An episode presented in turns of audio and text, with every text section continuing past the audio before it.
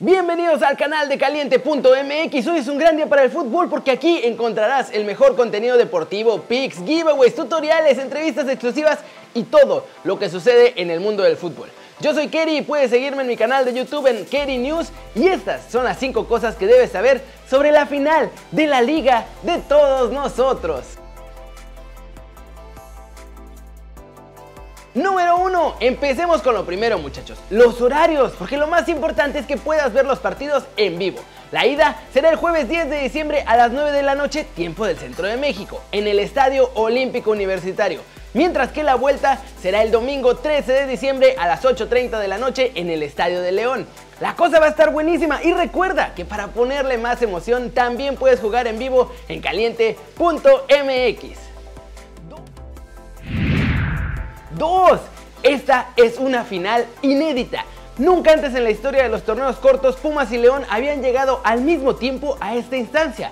Eso sí, en el historial de encuentros entre ambos equipos en liguilla, que además son patrocinados por caliente.mx, es favorable para León al haber ganado dos veces, mientras que Pumas solo tiene un triunfo.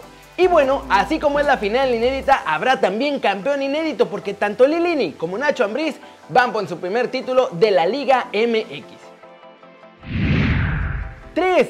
Ambos equipos son los únicos bicampeones en torneos cortos y además van por su octavo título de liga. Así es muchachos, Pumas consiguió el bicampeonato en torneos cortos ganando el Clausura 2004 a las Chivas de Guadalajara y luego la Apertura 2004. Mientras que León lo hizo unos años después cuando ganaron el Apertura 2013 venciendo al América y en el Clausura 2014. Así que sin importar quién gane se colocarán con 8 títulos de liga en México y empatarán a Cruz Azul como cuarto máximo ganador. América, que tiene 13, y Chivas, con sus 12, son por ahora los líderes en este rubro.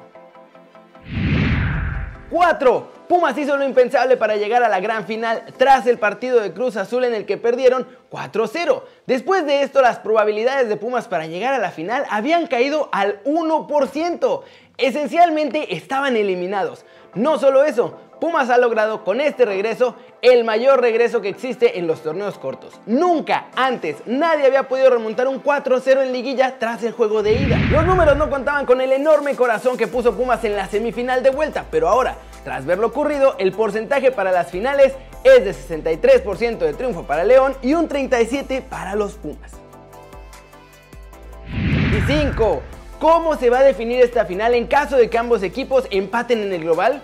Pues es que en las rondas de cuartos y semifinales, en caso de empate en el marcador global, el primer criterio de desempate eran los goles de visita. Pero aún, si la cosa se mantenía empatada, clasificaba el que tuvo mejor posición en el torneo regular. Por eso, con el 4-4, Pumas terminó eliminando a Cruz Azul.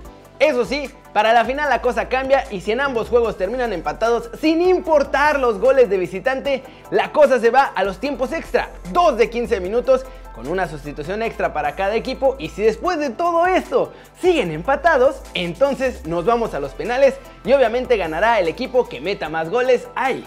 Y estas fueron las 5 cosas que debes saber previo a la gran final del fútbol mexicano. Pero espérate, no te vayas todavía que junto con caliente.mx vamos a regalar una camiseta de cada equipo, una de Pumas y una de León. Para participar en este giveaway solo tienes que suscribirte al canal, darle like y compartir el video y poner en los comentarios aquí abajo qué camiseta quieres.